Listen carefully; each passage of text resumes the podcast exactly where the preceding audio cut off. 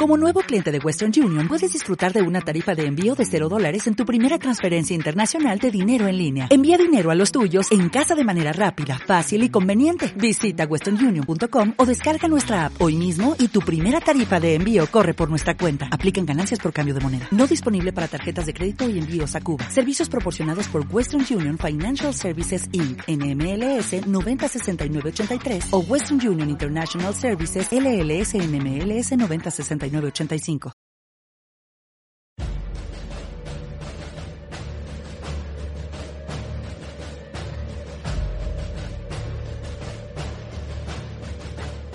El Foro de la Historia.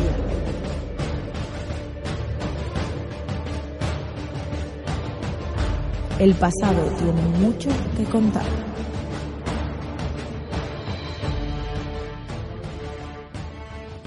Bienvenidos al Foro de la Historia. Hoy estamos aquí un día más, hoy para hablar acerca de las nuevas poblaciones durante el reinado de Carlos III.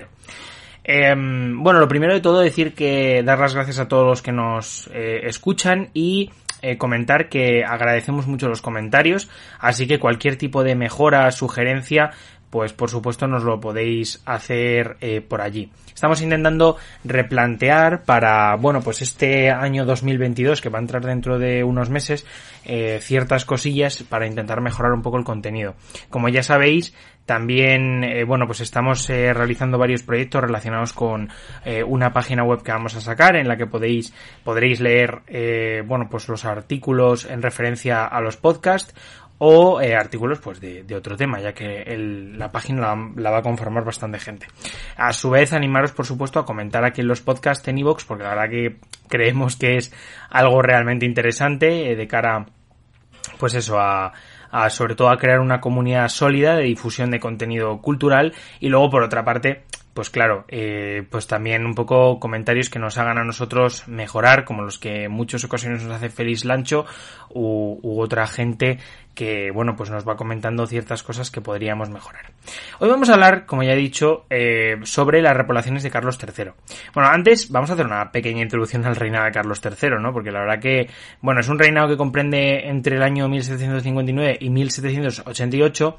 Eh, se van a llevar a cabo una serie de cambios económicos y sociales eh, propiciados en gran medida tanto por las reformas regias como por las iniciativas individuales de, una buena parte de la nobleza y la burguesía. Y es una época en la que el paradigma social preexistente de estamentos se mantiene, ¿vale? O sea, quiero decir, eh, es cierto que hay ciertos cambios, eh, por ejemplo, durante el, reinado de Carlos III, sobre todo respecto a los hidalgos, que es una clase nobiliaria que realmente estaba en ciertas zonas eh, bastante, bueno, según qué regiones, pues había una gran cantidad de, hidalgos. Eh, pues se les permite trabajar, por ejemplo, y aunque no hay cambios respecto a que no se eliminan estamentos y a que no hay una, digamos, eh, no hay una sociedad de clases, sí que digamos que podemos ver que esta, digamos que estos cambios históricos son como una pequeña aproximación a lo que un siglo más adelante, eh, bueno, miento, unos años más adelante será lo que es la sociedad de clases. En España hay todos estos cambios, se van a sentar con mayor lentitud respecto a otros países europeos. Eh, y bueno, pues tenemos eso, lo que decíamos que hay regiones como la Cántabra con un 50 de población hidalga, por ejemplo. Eh, aunque esto se va a ir reduciendo, pues por ejemplo en, en, en, ciertas regiones como Galicia, ¿no? Donde hay una población de un millón y pico de habitantes, un millón trescientos mil eh, por esa época, donde solo catorce mil eran hidalgos, ¿no? Que realmente también es algo bastante importante. Eh, Carlos III va a llevar diversas reformas, sobre todo a reducir este número, también al aumento de requisitos para que le concedieran el título y bueno, también tenemos por supuesto eh, diversas eh, cosillas en torno a, pues eso, eh, creación de instituciones eh, monetarias que van a intentar que la hacienda del reino sea lo más fuerte posible. Luego, por ejemplo, también tenemos, bueno, pues también diversas reformas respecto a los monasterios, ¿no? De hecho, en torno a las órdenes religiosas que poseían una barbaridad de, de propiedades, eh, de monasterios, de convento. Y bueno, la monarquía, por ejemplo, respecto a esto, firmó una serie de concordatos con la Santa Sede para reforzar su autoridad, eh, eligiendo pues por supuesto a, a los candidatos que le eran más, más favorables, ¿no? Eh, decir, por supuesto, que, este siglo XVIII, desde luego, para España es realmente fructífero, para la monarquía hispánica, eh, principalmente porque, mm, bueno, tenemos a ministros como Campomanes que van a fomentar además eh, pues un poco, por ejemplo, los discursos eh, en el fomento de la industria popular. Eh, también tenemos, por ejemplo, en el ámbito financiero, tenemos que se crearon eso, innovaciones y avances para la economía española respecto a, por ejemplo, eh, los equilibrios presupuestarios o, eh, por ejemplo, mejorar el acceso a las economías coloniales por parte de mercaderes españoles. Ya sabéis que el problema de, de mm, mismamente de lo, del contrabando era bastante importante y lo es hasta el final de las colonias eh, en torno a principios del siglo XIX. También tenemos en política fiscal, eh, bueno, una política fiscal orientada sobre todo a la ampliación del imperio por medio de la guerra.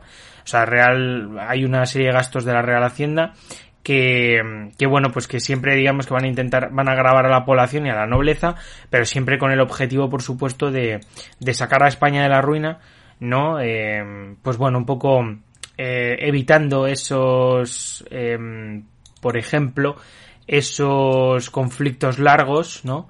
Como por ejemplo los que tuvo Luis XVI en Francia, eh, que estuvieron a punto de llevar al país a la ruina.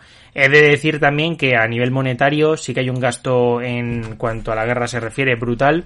Eh, por ejemplo, los gastos en defensa eh, en cuanto al presupuesto van a llegar a situarse en torno al 68% de lo que se de lo que se en el 75, por ejemplo, de, los presupuestos reales, eh, nunca van a bajar además del 50% y un gasto en guerra bastante importante.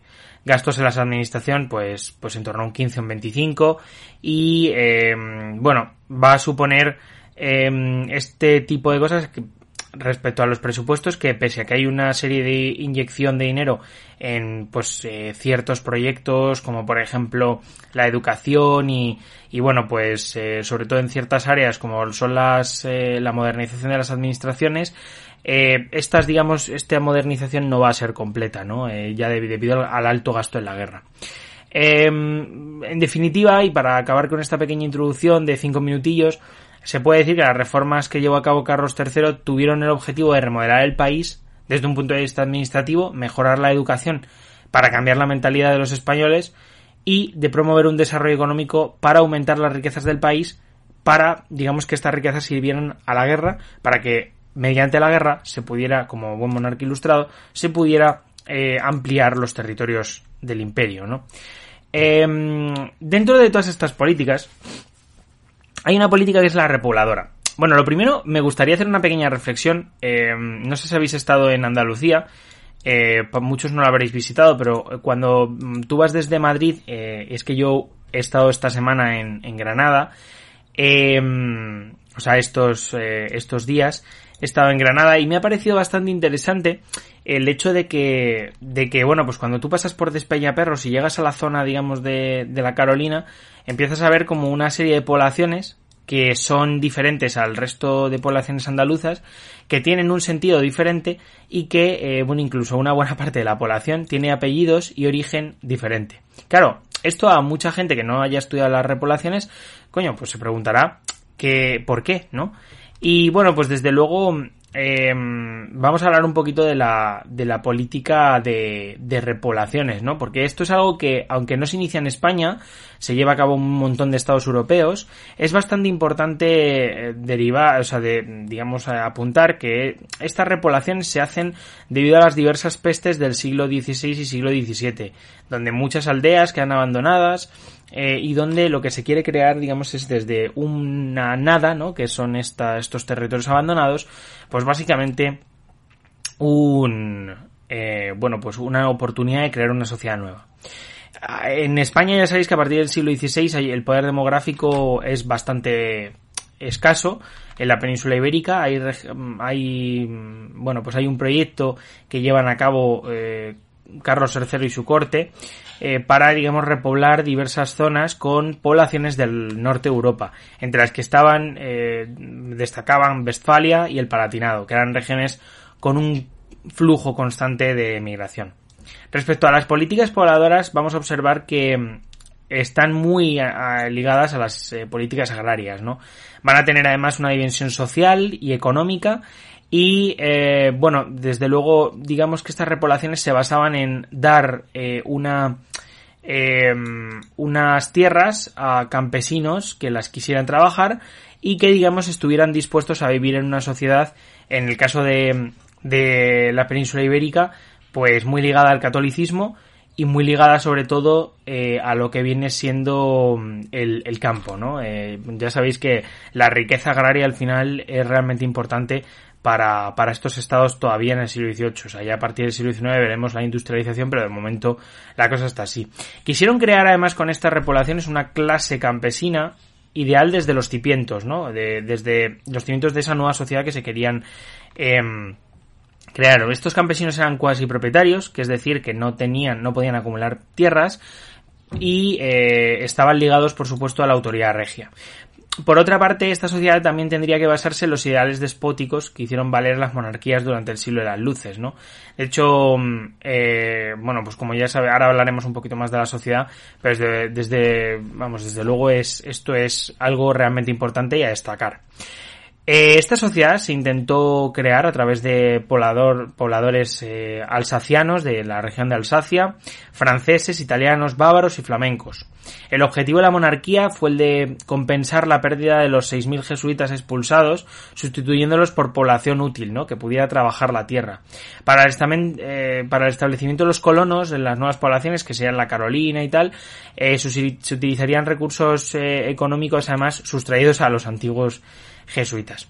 Este ideal, digamos, de población útil eh, se dividía entre jornaleros, labradores y artesanos, ¿no? Esa era la gente que podía aportar al reino, dejando a un lado, por supuesto, a intelectuales, músicos u otras personas. Aunque he de decir que en estas poblaciones sí que hubo tanto músicos como intelectuales, o sea que no, no, se llegó a crear esa sociedad eh, que se pretendía, porque digamos que de alguna manera se colaron ciertas personas que no cumplían con los estándares que buscaba la monarquía. En cuanto al carácter económico, eh, va a quedar reflejado en el carácter económico de estas nuevas poblaciones va a quedar eh, reflejado en varios escritos del superintendente Olavide, que entre que vamos, pues más o menos eh, coordinó y administró las nuevas poblaciones entre el 70 y el 75, ¿no? Del siglo XVIII va a expresar eh, el claro objetivo económico y productivo de las tierras en cuanto a las, por ejemplo, el tipo de plantas o el tipo de productos que se iban a cultivar, eh, las tierras que se iban a dar, la creación, digamos, de los diferentes emplazamientos, pues ya sea la Carolina u otras poblaciones alrededor, eh, pues un poco para bueno, pues, pues eso, crear esta nueva sociedad. Por otra parte, se eligieron las nuevas poblaciones por una, por una razón bastante clara, y es el hecho de que antiguamente, antes de, este siglo XVIII, había una ruta eh, Madrid-Cádiz. Eh, y bueno, esta ruta eh, pasaba por Sierra Morena, una zona que hasta en ese momento estaba, digamos, bastante poblada por bandoleros, ¿no? Entonces lo que quisieron era restablecer esa ruta, eh, establecer ciertas poblaciones en los pasos y eh, acabar, digamos, con esa pequeña base de bandoleros que había allí que pues hacían estragos en las comunicaciones de dentro del territorio, por supuesto. Bueno, ahí ahora vamos a hablar un poco acerca de las administraciones de las de estas nuevas poblaciones. Eh, estas estuvieron ligadas a los fueros donde se establecían los cimientos y los privilegios, además de los límites de las poblaciones, ¿no? Em, también en estos fueros se establecieron los cargos, digamos, y eh, bueno, la verdad que es, es, bastante interesante. Estas poblaciones establecían en su fuero la existencia de unos privilegios que hacían referencia a las tierras comunitarias, ¿no? El tema de, como a cada campesino le daban unas tierras, unas tierras, luego podemos decir también que había otra serie de tierras que eran comunales, que las trabajaban pues en los días libres de los colonos o en fin, eh, las administraban entre en las diferentes poblaciones, ¿no? Em, estas también van a estar eh, sujetas a la económicamente a la hacienda real em, para evitar, digamos, tratas, eh, trabas burocráticas y para, digamos, depender del, del superintendente, ¿no? Que también tenía un cargo o una, unos, unas características judiciales, ¿no? Una, sí, tenía un papel judicial. Em, realmente hay un periodo bastante interesante. La, en cuanto a las administraciones, podemos decir que entre el 68 y el 70 se van a mm, establecer estas pequeñas poblaciones, ¿no? En estos dos años. Y luego del 70 al 85 se da un segundo periodo en el que ya el establecimiento es absolutamente total hasta 1835, o sea, momento en el que ya estamos, eh, vamos, eh, en los momentos de las guerras carlistas después de la guerra de independencia y, bueno, pues un momento bastante, o sea, desde luego bastante posterior, ¿no? Son como 60 años, 50 y pico años, eh, 55 años posteriores, ¿no? Es en este segundo periodo. La población más importante fue la Carolina, que fue el centro administrativo, pues era donde residía el superintendente. Además es una población que a día de hoy es bastante potente a nivel eh, agrario y, mm, y bueno, también se establecieron dos subdelegaciones que estaban en la, en la propia ciudad. O sea, podemos decir que todas las administraciones, eh, junto con el superintendente Olavide, estaban concentradas en la Carolina. En el año 69 es verdad que se destituyó a Olavide eh, debido a una serie de problemas con la Inquisición.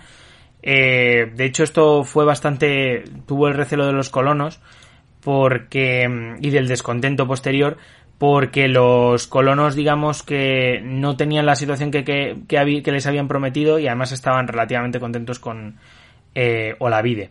En el año 70, poco más tarde, volvió Olavide eh, para comenzar ese segundo periodo de la administración, eh, que bueno, pues fue un poco ya el momento en el que se distribuyeron más las tierras, en el que digamos que mm, ya se establecieron más los cargos administrativos y digamos que a nivel digamos administrativo y social las nuevas poblaciones se asentaron, digamos, con mayor eh, facilidad. A finales, en torno al 1825, ya con una población asentada y con un proceso de repoblación terminado, eh, se va a comunicar a la población y a las subdelegaciones que las quejas ya se resolverían eh, más bien en la subdelegación, ¿no? En este caso es bastante interesante. Si tuviéramos que destacar un personaje digamos, principal dentro de ese proceso de repoblación. Eh, creo que el más importante ya lo hemos destacado, que es Olavide. La corona lo designó, digamos, eh, bueno, intentó, vamos, designó a este Pablo de Olavide, eh, bueno, pues un poco para la gestión de estas nuevas poblaciones.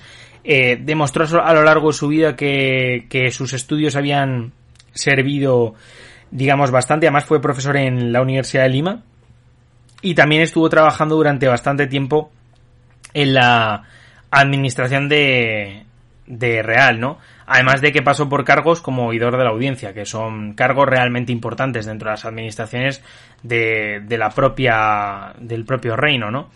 Tras un largo retiro va a tener, digamos, eh, a empezar a asumir tareas administrativas antes de estas repoblaciones y, eh, bueno, es un personaje bastante interesante porque digamos que digamos su figura se va digamos de alguna manera a distorsionar en torno a lo que son eh, bueno pues sus peleas más bien eh, su persecución por parte de la institución no el cargo digamos que entre ya entre el 67 y el 76 eh, le va a corresponder a la vide eh, en mayor parte porque ya sabéis que hay un pequeño retiro el, la gestión digamos de de, de estos de estos colonos, ¿no? Y de, y de las nuevas poblaciones. La corona va a necesitar la ayuda de David para decidir a dónde enviar a los 6.000 colonos alemanes, ya que además de los territorios peninsulares se propuso enviar eh, algunos de estos a Costa Rica o a diversas zonas de América del Sur que, bueno, pues sean más ricas quizá que, Sierra Morena, ¿no? En cuanto a la estructura social de las eh, poblaciones, eh, hay una serie de estudios en torno al carácter demográfico de las nuevas poblaciones eh, y bueno, pues apuntan que cada familia más o menos tenía una 4,2 eh, personas ¿no? dentro de estos estudios. Aunque bueno, estos datos hay que contrastarlos porque más bien nos quedaríamos con una media de 4 personas por familia, porque hay estudios que, como ya comentaba antes, decían que entre 4,2 personas y otros entre 3,8, pero bueno, nos quedamos con 4, ni para ti ni para mí, eh, una media aproximadamente de, de, eso, ¿no? Si contrastamos los diversos estudios.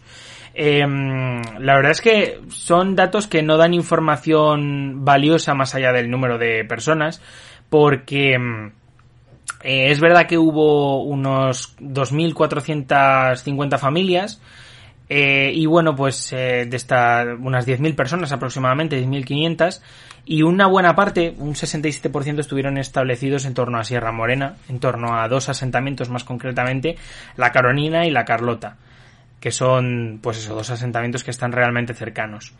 Em, la, la verdad es que es interesante porque la Carolina la conocemos mucho más, que tiene una distribución demográfica bastante mayor, pero por ejemplo otras poblaciones como la Carlota van a ser a, mediados del siglo XVIII eh, bastante, o sea, van a tener una población bastante fuerte con 19,3 habitantes por kilómetro cuadrado, que es bastante importante, ¿no? Respecto a, a eso. En el bajo, en la Baja Andalucía hayamos eh, poblaciones que, bueno, pues no suman tanto, tantas personas como habitantes como la Carlota y la Carolina, pero bueno, sí suman unos 3.500 habitantes, ¿no? Poblaciones, eh, pues eso, un poco más pequeñas, eh, que bueno, pues también van a tener, por ejemplo, Fuente Palmera es un, es un ejemplo, eh, van a tener pues un crecimiento bastante importante, pero sin llegar a ser, por supuesto, el centro de esa, de esa Sierra Morena, ¿no? El poblamiento va a ser disperso, desde luego, porque va a estar ligado a la tierra, como hemos dicho antes, y es bastante importante porque el sector agrario supondrá, pues eso, casi un 70%. Eh, y bueno, pues más que nada porque una buena parte de los colonos eran labradores, básicamente. De hecho, para que veáis un poco las dimensiones a nivel productivo de estas poblaciones, debemos decir que en torno a lo que viene siendo el 76, 1776, eh, vamos a ver cómo, por ejemplo, los viñedos van a tener eh, realmente una importancia, vamos, eh, brutal. Casi medio millón de, de, cepas de viñedo. Luego también tenemos moreras, que casi hay medio millón de plantas, un poquito más de medio millón. Y luego, pues, aproximadamente unos, un cuarto de millón, 250 mil pies de olivo. O sea, realmente, para que veáis el potencial agrario que tuvo, tuvieron estas poblaciones, ¿no? Respecto a la zona del Baja Andalucía, Sierra Morena va a tener un desarrollo bastante mayor y desde luego muy intenso, ¿no? Con aproximadamente 800.000 plantas frente a unas 500.000 de la región de la Baja Andalucía, ¿no? Em, desde luego también tenemos otras poblaciones, por ejemplo la de la Carolina que habíamos dicho antes, ya no solo es que fuera el, el tema digamos, eh, pues más bien que las poblaciones estuvieron ligadas en un 70% al, a las actividades agrarias, pero tenemos que ver qué es lo que hubo en ese 30% restante. Bueno, pues por ejemplo la, en la Carolina hay una serie de talleres de artesanía, también tenemos fábricas de paños, telares y una serie de fábricas de tejidos de lana, ¿no? Son realmente importantes porque además eh, justo es esto lo que se quería promover desde la desde el propio reino, ¿no? La producción, la verdad, que va a ser realmente brutal. Y tenemos bastante. O sea, hay que. Vamos, hay que destacar que es que esta población, sobre todo cuando ya en este segundo periodo, a partir del 70, más concretamente a finales de esa década, el 78, la producción va a ascender muchísimo. Por ejemplo, vemos en las fanegas de trigo, que son realmente brutales, pasan de 8.000 fanegas de trigo a, a los, al principio de la década a las 14.000. Y bueno, pues también digamos que eh, pues con una ganadería también incipiente, ¿no? No realmente importante, pero tenemos, por ejemplo, registros sobre 3.000 lechones, eh, 300 carneros, 200 y pico ovejas y más de mil, mil y pico chotos. O sea, realmente esta importancia va, va a ser brutal. Y bueno, ya un poco, no para acabar, pero sí para hablar un poco de un tema que a mí personalmente me interesa menos, tenemos que decir, aunque he de decir que estoy completamente seguro de que a vosotros os interesará mucho más que a mí, y es que la iglesia tuvo un papel bastante importante es verdad que esta iglesia pretendía de alguna manera que, eh, bueno, pues hubiera una sociedad armónica, ¿no? Esta sociedad armónica nunca se llegó a completar, eh, pero y además porque hubo una barbaridad de, de problemas religiosos, principalmente porque las zonas de donde habían sacado a la población, que como habíamos dicho era Westfalia, el Palacinado y Alsacia, son zonas, aparte de franceses e italianos, de diversas regiones, yo hablo de, de las tres regiones donde el protestantismo es mayor, hubo una serie de problemas porque, claro, eh, estos colonos vinieron a las poblaciones y se dieron cuenta de que eran protestantes, eh, tras haberlos establecido aquí. Entonces hubo una serie de problemas bastante importantes con la Inquisición, eh, el propio Lavide experimentó estos problemas en sus propias carnes. Y bueno, pues intentaron traer, por ejemplo, eh, clérigos suizos, clérigos franceses, Eh, y por ejemplo, se intentó desde los clérigos suizos, hubo 18 que vamos, que había solicitado la monarquía, solo llegaron dos, o sea, hubo pocos clérigos en algunos casos, y se tuvo, digamos, que compensar con eh, clérigos franceses y clérigos alemanes. Eh, hubo una grave situación eclesiástica, de hecho, se pidieron a, a bueno pues a diversos eh, vamos a diversas órdenes por ejemplo a los clérigos capuchinos que llegaran al territorio para intentar poner de alguna manera orden. Y bueno pues es bastante importante que, que no fue un periodo digamos de armonía no religiosa. También es verdad que a nivel digamos eclesiástico eh, es bastante importante mm, porque hubo una serie de infraestructuras en el territorio como por ejemplo, pues eso, iglesias, ¿no? Como las que había en La Pañuela, que son poblaciones más pequeñas, en Santa Elena, que es, esa sí que es más importante, Aldea Quemada o Guarromán, que por cierto Guarromán es un centro bastante importante en la actualidad.